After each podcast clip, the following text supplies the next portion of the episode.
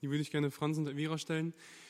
Ihr habt ja einige Kinder und ähm, es gibt einen Vers in Sprüche 13,24, da steht, wer seine Rute schont, hasst seinen Sohn, aber wer ihn lieb hat, züchtigt ihn bei Zeiten. Und die Frage, die sich daraus so ergeben hat, ist, ähm, ist körperliche Strafe zur Kindererziehung aus biblischer Sicht notwendig? Schwierige Frage. Ähm, ich bin der Meinung, äh, eine verbale Strafe kann manchmal heftiger sein als äh, eine Route. Und ich, äh, die Bibel spricht ja von mit äh, eine bildliche Sprache. Ich weiß es nicht, wie es damals war. Mit Sicherheit gab es die Route. Äh, die gab es auch später noch. Meine persönliche Meinung ist, äh, man muss dazu nicht greifen. Heutzutage ist es sowieso gefährlich. Äh, man muss äh, dem Kind, äh, das Kind muss es wissen, was du von ihm verlangst. Er muss es aber auch wissen, dass es Konsequenzen gibt, wenn er das und das nicht macht, was zu seinem Guten dient. Sie werden es nicht immer verstehen. Definitiv nicht. Das ist dieser ganz normale Generationskonflikt. Das behaupte ich mal einfach von uns so. Wir haben es nicht getan.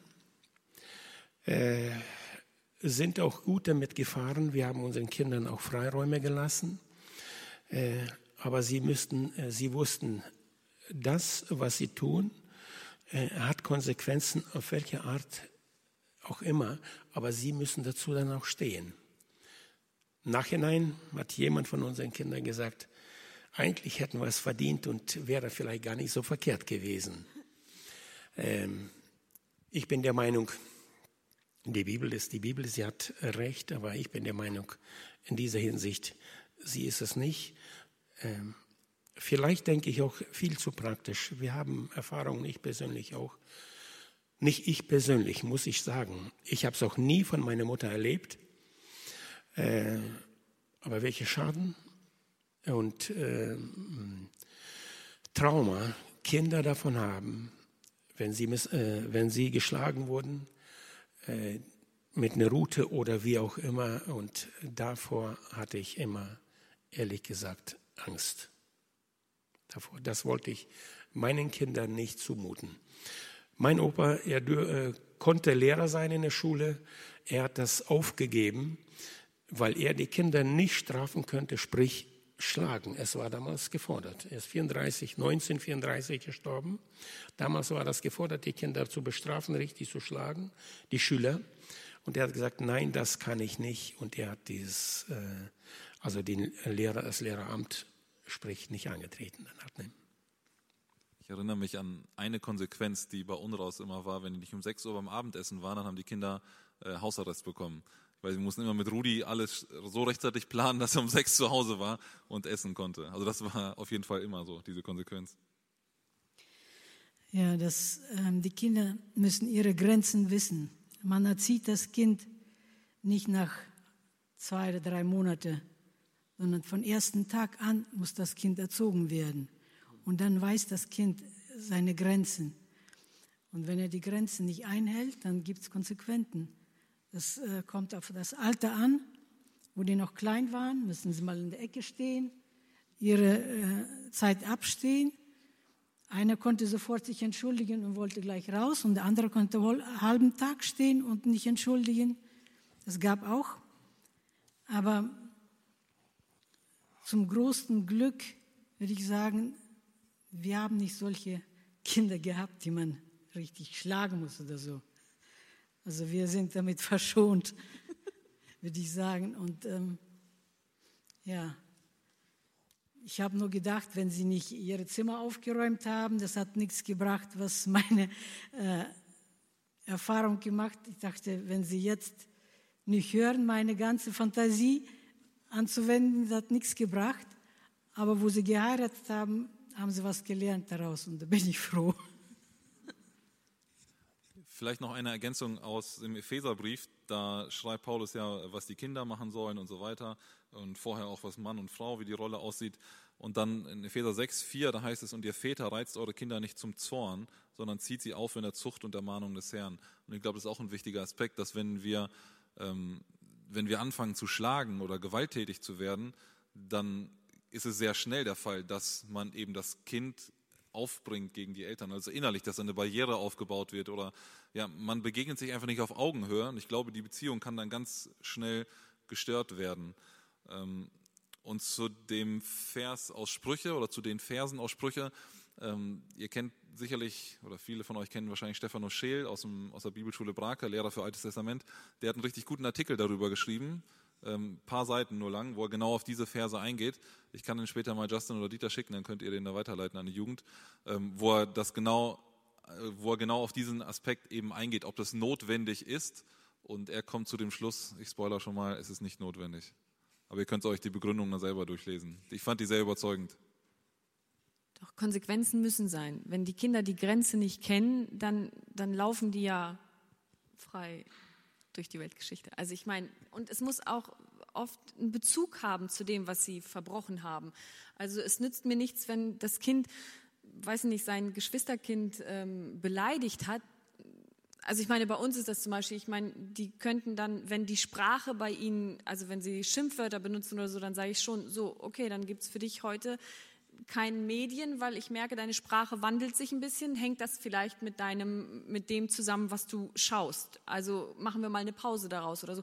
Also das Kind muss merken, die Strafe könnte zusammenhängen mit dem, was ich falsch gemacht habe, um vielleicht auch so ähm, ja den Bezug dazu zu finden. Wenn wenn der keine Ahnung, ich kann ihm kein Taschengeldverbot geben für oder das Taschengeld wegnehmen wenn er sein Mittagessen nicht aufgegessen hat oder so. Also das Kind muss spüren, war, ich meine, es sei denn, ich schaffe den Bezug. Ne? Du hast Geld verschwendet, das Essen, ich, ich muss es jetzt wegschmeißen und jetzt wirst du dein Taschengeld für mich geben und ich kaufe in der Woche dann von deinem Taschengeld das Essen ein, damit du spürst, was das alles so kostet. Kann man dann vielleicht auch den Bezug schaffen oder so.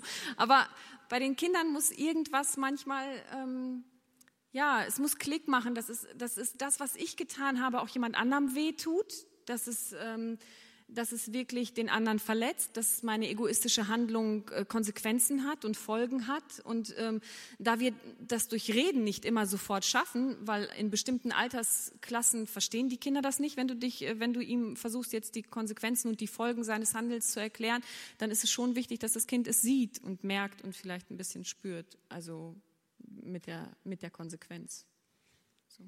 Und da kann man auch nochmal unterstützen zu dem, auch was du gefragt hast, ähm, Gott selber anführen, der in der Bibel ja genau das auch, oder im Alten Testament sehen wir, dass der genau das umgesetzt hat. Er hat das Volk immer wieder gewarnt und hat gesagt, äh, geht ihr weiter diesen Weg ohne mich? Dann kommt die Konsequenz, dann kommt ihr ins Exil oder ihr werdet bestraft dafür. Und er hat diese, er hat sich transparent gemacht vorher und genau das hat er dann auch umgesetzt. Also die Strafe kam dann, es gab eine Konsequenz.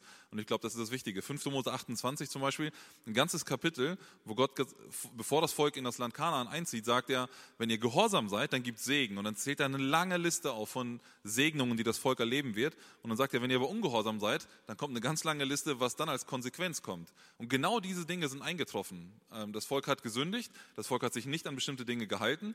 Und exakt diese Vorhersagen, die Gott gesagt hat, sind dann eingetroffen. Dass Feinde sie überrennen werden, dass Dürre sein wird und alle möglichen anderen, anderen Sachen. Also Gott hat da eigentlich ein Beispiel gegeben, dass man transparent ist und sagt, okay, das ist der gute Weg. Ich als Vater liebe dich und so versuchen wir das als Eltern auch rüberzubringen. Ich liebe meine Kinder und das ist der gute Weg und ich kann ihn besser einschätzen als du, weil ich mehr Lebenserfahrung habe und etwas weiter bin. Ähm, und wenn du diesen, wenn du das nicht einhältst, dann gibt es diese und diese Konsequenz. Und das dann eben auch konsequent durchziehen, sonst ist ja keine Konsequenz. glaube auch so die, das Gegenteil von Konsequenz, äh, weil die Konsequenz drückt ja eigentlich meine Liebe aus zu meinem Kind. Ich bin konsequent zu meinem Kind, weil ich nicht möchte, dass es den Fall falsch weiter handelt. Und das Gegenteil wäre eigentlich Gleichgültigkeit. Wenn ich da in dem Moment nicht handeln würde, dann würde ich eigentlich meinem Kind ausdrücken, du bist mir egal. Mach, leb so, wie du bis jetzt gelebt hast und wenn es den Bach runtergeht, dann geht es halt den Bach runter. Und das ist, glaube ich, so dieses, äh, auch immer diese Schwierigkeit, wo man auch sich selber dann sagen muss, nein, ich muss jetzt konsequent sein, auch wenn man es vielleicht nicht immer möchte oder es auch einem selber in dem Moment, je nachdem, wie schlimm die Sache ist, ist ja nicht immer auch für einen selber nicht angenehm.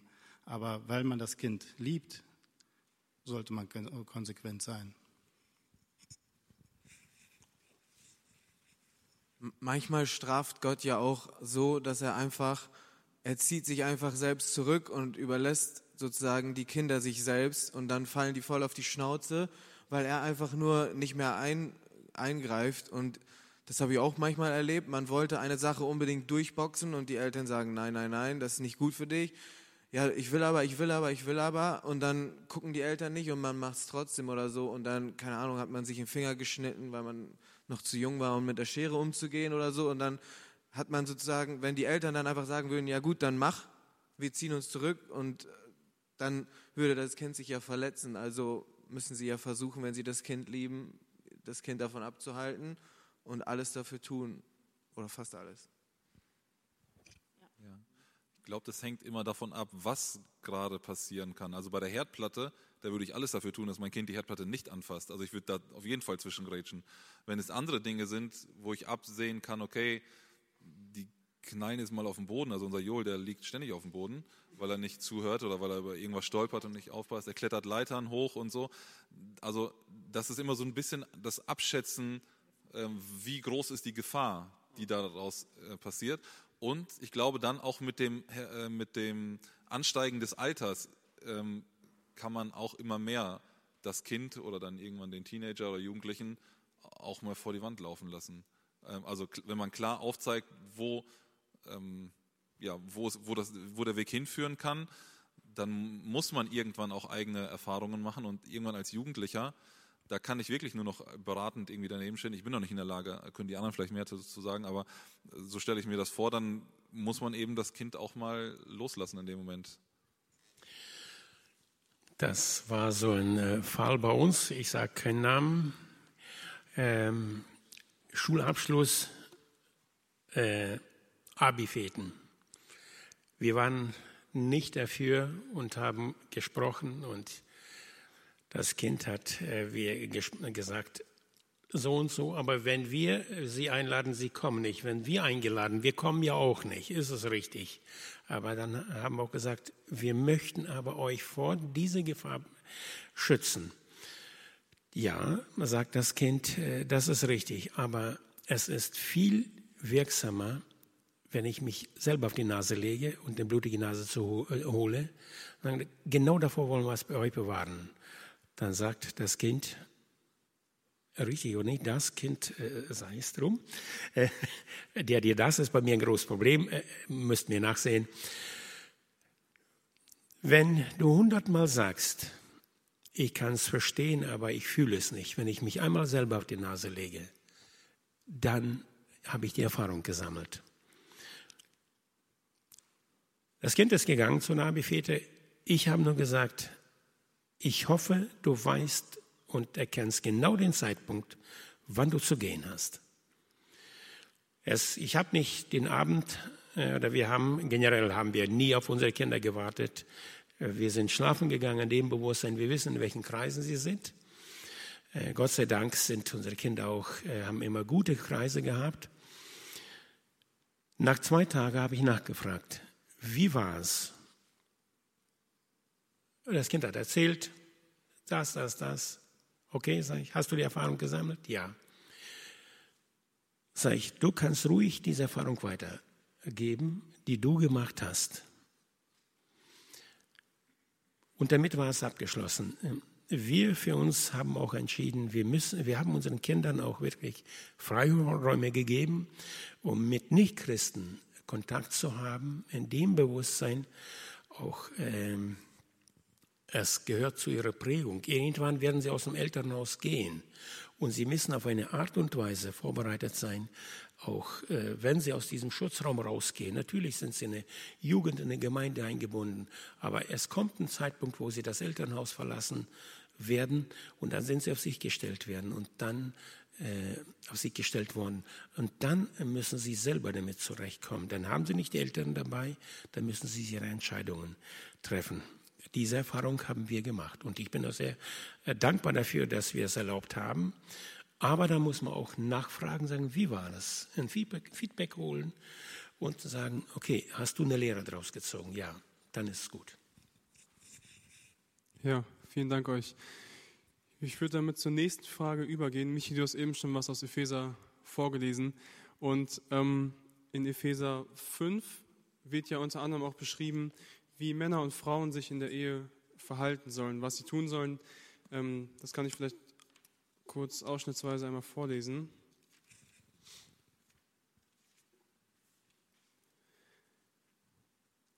Ich lese erstmal Vers 21 vor, da steht, ordnet euch einander unter in der Furcht Christi und 22 auch, die Frauen den eigenen Männern als dem Herrn.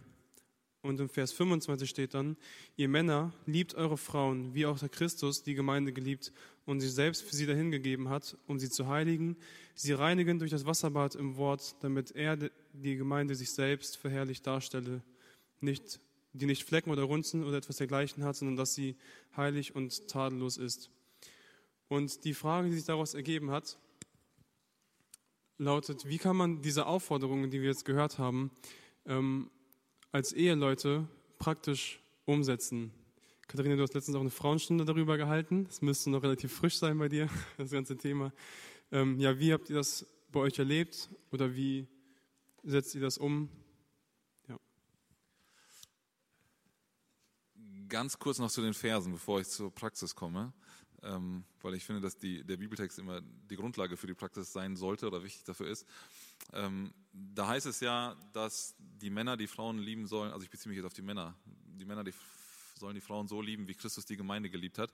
Und ein bisschen bin ich letzte Woche schon auf diesen Punkt eingegangen in der Jugendstunde. Ähm, es ist auf jeden Fall extrem wichtig, dass wir diese Verbindung hier haben. Wir sollen, wir sollen die Frauen lieben, nicht irgendwie, wie wir gerade Bock haben, sondern so, wie Jesus die Gemeinde geliebt hat. Und wie hat er sie geliebt? Er ist auf die Erde gekommen, er ist ans Kreuz gegangen und für uns gestorben. Und häufig sagt man, okay, Frau soll sich unterordnen, der Mann ist das Oberhaupt, das ist ja total ähm, aus der Zeit gefallen, das passt gar nicht, was ist das für ein Konzept, das da verfolgt wird und so weiter. Ähm, kannst du vergessen eigentlich heute in der Zeit. Aber viele haben also viele haben vor Augen, dass der Mann, dem Mann irgendwie so eine Herrscherkrone aufgesetzt wird. Er ist das Oberhaupt, hier Krone, du bist derjenige, der herrscht. C.S. Lewis ist ähm, ein bekannter englischer Autor, der ganz viel, also Narnia zum Beispiel geschrieben hat, aber auch ganz viel christliche Literatur, also Sachbücher und so weiter. Der schreibt in einem Buch, dass wir als Männer nicht die Herrscherkrone aufgesetzt bekommen, sondern durch diesen Text aus Epheser bekommen wir die Dornenkrone aufgesetzt. Und das Bild finde ich richtig krass, das er hier benutzt, weil wir die Gemeinde so lieben sollen, wie Christus, äh, die Frau lieben sollen, so wie Christus die Gemeinde geliebt hat. Und Jesus hat die Dornenkrone bekommen. Er war der Herrscher der Welt, aber er hat sich diese Dornenkrone aufgesetzt, um die Gemeinde zu lieben. Und wir als Männer sollen genau das tun. Das heißt, wir sollen uns die Dornenkrone aufsetzen, um die Frau zu lieben. Das hat überhaupt nichts mit Herrschen zu tun. Ich nehme freiwillig diese Rolle an, dass ich mich für meine Frau hingeben möchte und ihr dienen möchte, sie lieben möchte, so gut es eben geht. Und da war es für mich wichtig herauszufinden, wie fühlt Katharina sich geliebt.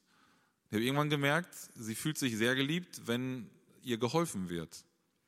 Und dann lag es an mir oder liegt es an mir, immer wieder im Alltag alles daran zu setzen, in kleinen Dingen im Alltag möglichst ihr zu zeigen, Dinge abzunehmen, ähm, irgendwelche Dinge für sie zu machen, für sie zu erledigen, wenn ich merke, sie ist mit den Kindern im Stress. Ich komme von der Arbeit, bin auch ausgelaugt, könnt ihr euch vorstellen, ne? sechs Stunden, 30 Schüler immer vor sich zu haben. Ähm, dann ist der Kopf Matsche irgendwann. Und dann komme ich nach Hause, dann ist auch noch da laut. Aber trotzdem da den Blick irgendwie zu haben, ihr irgendwie zu helfen in irgendwelchen Kleinigkeiten und einfach dadurch zu zeigen, ich sehe das, was du hier zu Hause machst, ich sehe deine große Anstrengung und ich möchte dir einen Teil davon abnehmen, weil ich dich liebe. Oder ich habe letztes Mal schon gesagt, dass ich äh, am liebsten mit ihr Zeit verbringe und nicht mit anderen Leuten, ähm, obwohl ich auch mit Freunden gerne was mache, weil ich weiß, dass auch sie gerne diesen Austausch hat und sich mit, mit mir austauscht und redet und einfach äh, Zeit mit mir verbringt. Und das weiß ich und deswegen tue ich das. Oder ich sehe es als mein, meine Rolle, äh, bei uns in diesem Fall, dass ich für die Versorgung der Familie da bin. Katharina, also ich kann das nie so gut zu Hause mit, äh, mit allem, was da ansteht und vor allem mit den Kindern.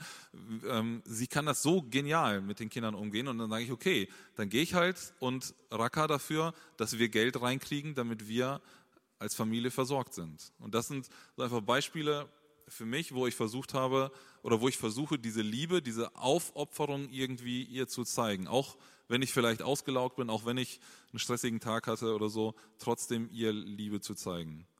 Und jetzt kann sie sagen, ob das ankommt oder nicht. Ja, das kommt. ja. Also ich glaube, wir beide mussten da auch viel lernen in der Vergangenheit. Also ähm, in all unseren Ehejahren äh, zu gucken, wie fühlt sich der andere wertgeschätzt oder geliebt. Genau, was ich ähm, irgendwie auch wichtig finde, ist hier zu sehen, also ich kann diese Liebe von Michi irgendwie nicht einfordern, weil dann, ähm, ja, es ist irgendwie etwas, was, was er mir freiwillig gibt. Ähm, und genauso ist es auch mit der Unterordnung. Also Paulus schreibt hier ähm, an die Frauen, ihr Frauen ordnet euch euren Männern unter und er schreibt an die Männer, ihr Männer liebt eure Frauen.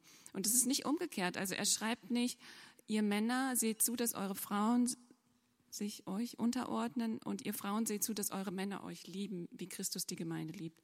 Also es ist nicht so, dass, dass jeweils der andere verlangen kann, dass du so bist, sondern ähm, Jesus selber sagt in Johannes 10, niemand nimmt mir mein Leben, ich gebe es für die Menschen. Also er wurde nicht dazu gezwungen, sich aufzuopfern, sondern er hat es freiwillig getan. Und ich glaube, ähm, so müssen wir das in der Beziehung zwischen Mann und Frau in einer Ehe sehen. Jeder entschließt sich, seine Rolle einzunehmen, aber von sich aus. Und ähm, ja, mit allem, was dazugehört. Ich habe ganz lange so mit diesem Gedanken auch irgendwie gehadert. Irgendwie eine Frau muss sich unterordnen, da muss ich eben eine bestimmte Rolle einnehmen. Äh, vielleicht äh, heißt es für mich dann eben, dass ich nur zu Hause sein muss und äh, Kinder versorgen und den Haushalt führen und irgendwie, bevor wir auch Kinder hatten, war mir dieser Gedanke auch so ein bisschen zuwider, muss ich sagen. Und auch innerlich ähm, war ich auch immer jemand, die Michi gern kritisiert hat, also oder einfach so gepiesagt, ich weiß nicht, also so, ah, da hast du schon wieder dies und das und guck doch mal und so. Also in meinem Ton habe ich das schon oft deutlich gemacht und wo ich irgendwann merken musste, ähm, das ist total respektlos.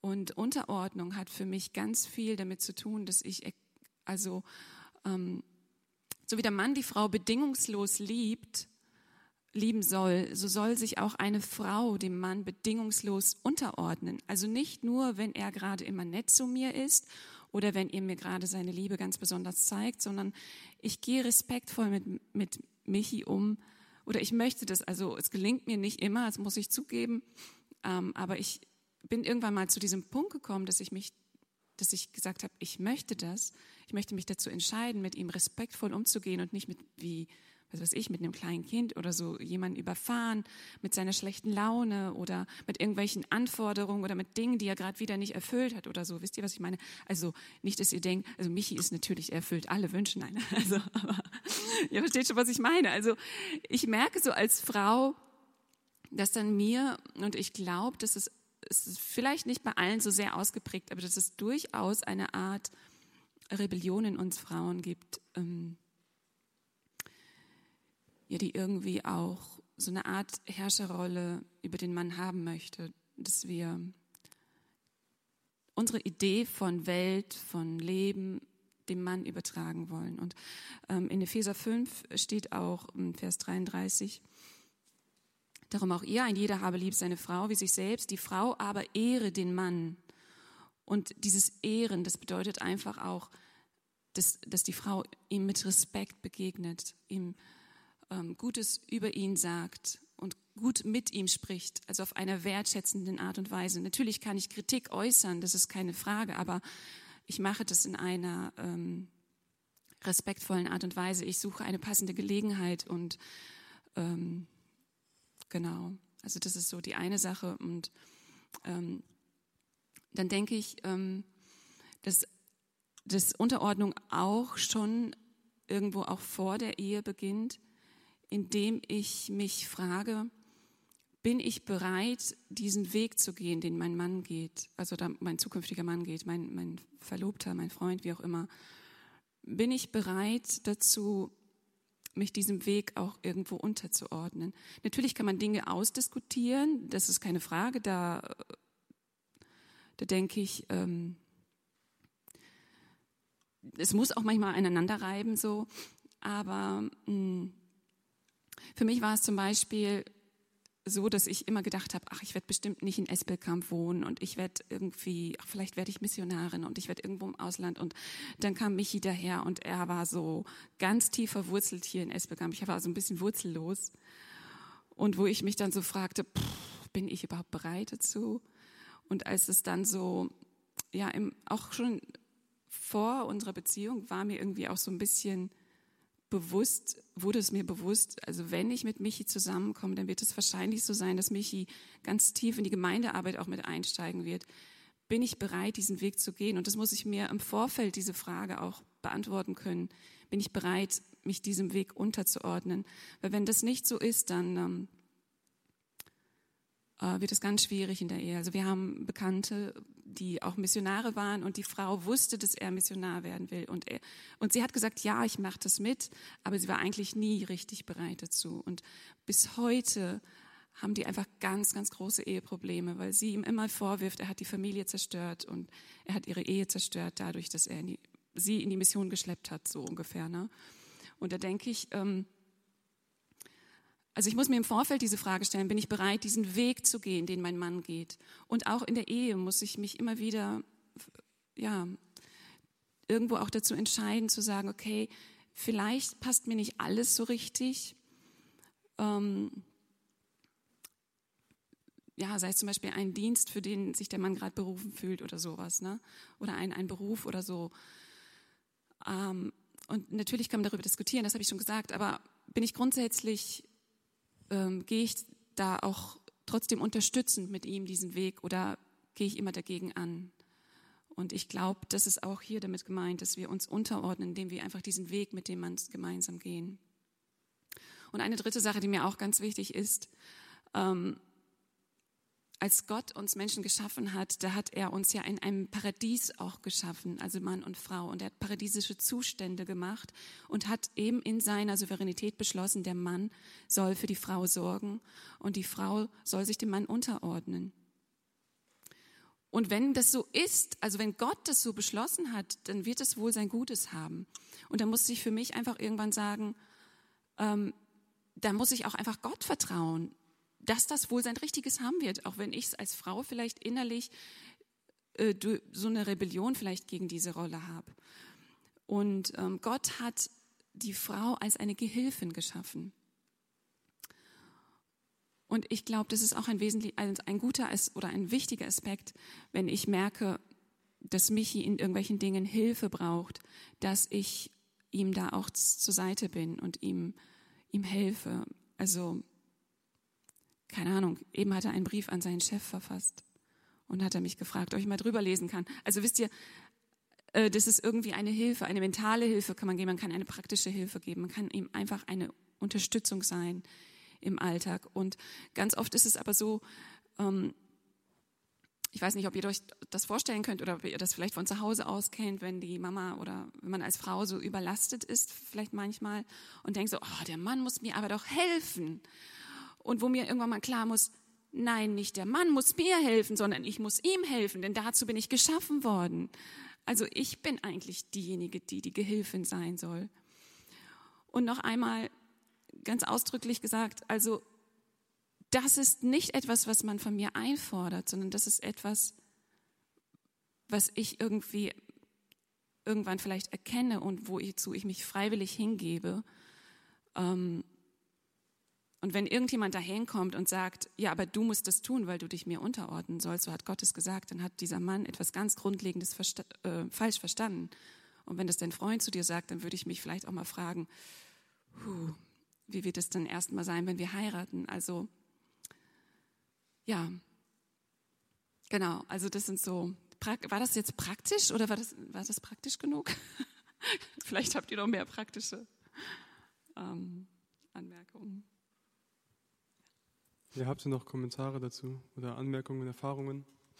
Ähm, ich glaube, was auch äh, ganz wichtig ist, weil, was du gesagt hast, dass Gott den, die Institution Ehe geschaffen hat und er hat sich etwas dabei gedacht. Und wenn wir als Christen darauf vertrauen, dass unser Schöpfer Gott eigentlich alles genial geschaffen hat, dann ist es, glaube ich, besonders für uns Frauen wichtig zu sehen, mein Wert kommt nicht, wie ich die Ehe führe, wie die Gesellschaft es uns vorgibt, wie der Zeitgeist es uns vorgibt, was gerade modern ist für eine Frau und wichtig und so, sondern unseren Wert und unsere Identität haben wir in Christus allein. Und das ist das, wo ich glaube, wenn wir damit in die Ehe reingehen, als Mann und als Frau, dann wird uns das auch im Alltag helfen. Und ich, und ich glaube auch, dass gerade dieses Nicht-Einfordern etwas ganz wichtig ist, ist, sich selbst hinzugeben. Ich merke, bei uns beiden ist es einfach oft auch, wo wir ähm, die Grundeinstellung, ich meine, es kann extrem chaotisch bei uns werden zu Hause und auch extrem laut und ähm, gerade weil ich sehr emotional und impulsiv bin,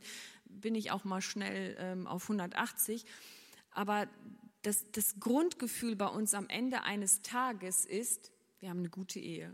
Egal, wo die Bombe eingeschlagen ist und egal, was wir uns um die Ohren gefetzt haben und wie es gerade mit den Kindern lief. Aber, und selbst wenn wir uns nicht jeden Abend sagen, ich liebe dich und keine Ahnung, schaffen wir auch manchmal nicht, dann schlafe ich halt eher ein oder so oder eher meistens. Ähm, aber mein Grundgefühl ist an dem Tag, wenn wir uns gestritten haben, wir werden uns morgen nicht scheiden lassen, nur weil, wir, nur weil hier gerade die Bombe eingeschlagen ist. Ich bin mir seiner Liebe immer bewusst, auch wenn es ähm, ja, auch wenn es dann halt nicht so läuft oder wenn ich dann auch ausgerastet bin oder so und er meistens nicht, dann raste ich noch mehr aus, weil er nicht so ausrastet. Also, aber das Grundgefühl am Ende des Tages ist bei uns, wir wissen um die Liebe des anderen Bescheid und auch dieses ähm, was, was auch dieses mit Respekt behandeln, auch wir ähm, stellen unsere Stellung nicht gegeneinander auf und auch nicht gegenüber. Also er kommt nicht am Ende des Tages äh, von der Arbeit und, äh, und legt sich aufs Sofa und ich fange an, boah, weißt du, was ich heute alles gemacht habe und mit den Kindern und bla bla bla und du liegst jetzt auf dem Sofa. Und er kommt aber auch nicht und sagt, hast du eine Ahnung, wie viel zehn Stunden Arbeit am Tag an der Maschine, wie anstrengend das ist und die doofen Kollegen oder so, wir, also für mich, ich weiß, er arbeitet extrem hart für unsere Familie und das, was er tut, ist wirklich, er investiert sich da bei uns in die Familie und ich gönne ihm auch diese zehn Minuten ähm, Sofa. Unsere Kinder gönnen ihm das nicht, aber ich versuche ihm das schon zu gönnen. Und er im Gegenzug sagt aber auch nie zu mir, oh, du hast nicht geschafft, den Boden zu wischen. Ich bin beim Eingang schon dreimal kleben geblieben und mir ist eine Socke abhanden gekommen oder irgendwie sowas. Mir fehlen Unterhemden, weil du die Wäsche nicht geschafft hast zu machen, sondern ich bekomme von ihm immer wieder zu hören, boah, ich weiß, wie anstrengend das ist mit den Kindern, allein mental die schon bis 8 Uhr morgens in die Schule zu schicken. Und er weiß, wenn ich dann nicht geschafft habe, was im Haushalt zu, zu machen, dann wird es mir nicht auf, auf, dem, auf dem Teller serviert oder dass ich nicht geschafft habe zu kochen oder so, wenn die Kinder die Nacht nicht geschlafen haben oder so. Also wir respektieren die Grenzen des anderen, aber auch die Stärken des anderen im Alltag. So. Vielleicht noch, ähm, also ich habe vorhin davon gesprochen, dass man dieses klassische Rollenbild hat, die Frau ähm, gehört in den Herd und der Frau in die Maschine oder was? Äh, umgekehrt. Hä? Richtig. Also, das muss ja so nicht sein. Also, es ist ja nicht so, es ist durchaus, äh, die Bibel spricht nicht darüber, dass die Frau nicht, nicht arbeiten gehen darf und dass der Mann keinen Haushalt führen darf. Also, das ist vollkommen okay. Ich glaube, es geht da um ganz, ganz andere Dinge, äh, sich zu unterordnen und einander zu leben. Ne? Also, man muss irgendwie in der, in seiner Ehe für sich selbst herausfinden, wie versteht mein Mann die Unterordnung oder wie den Respekt und wie versteht meine Frau die Liebe so. Hm?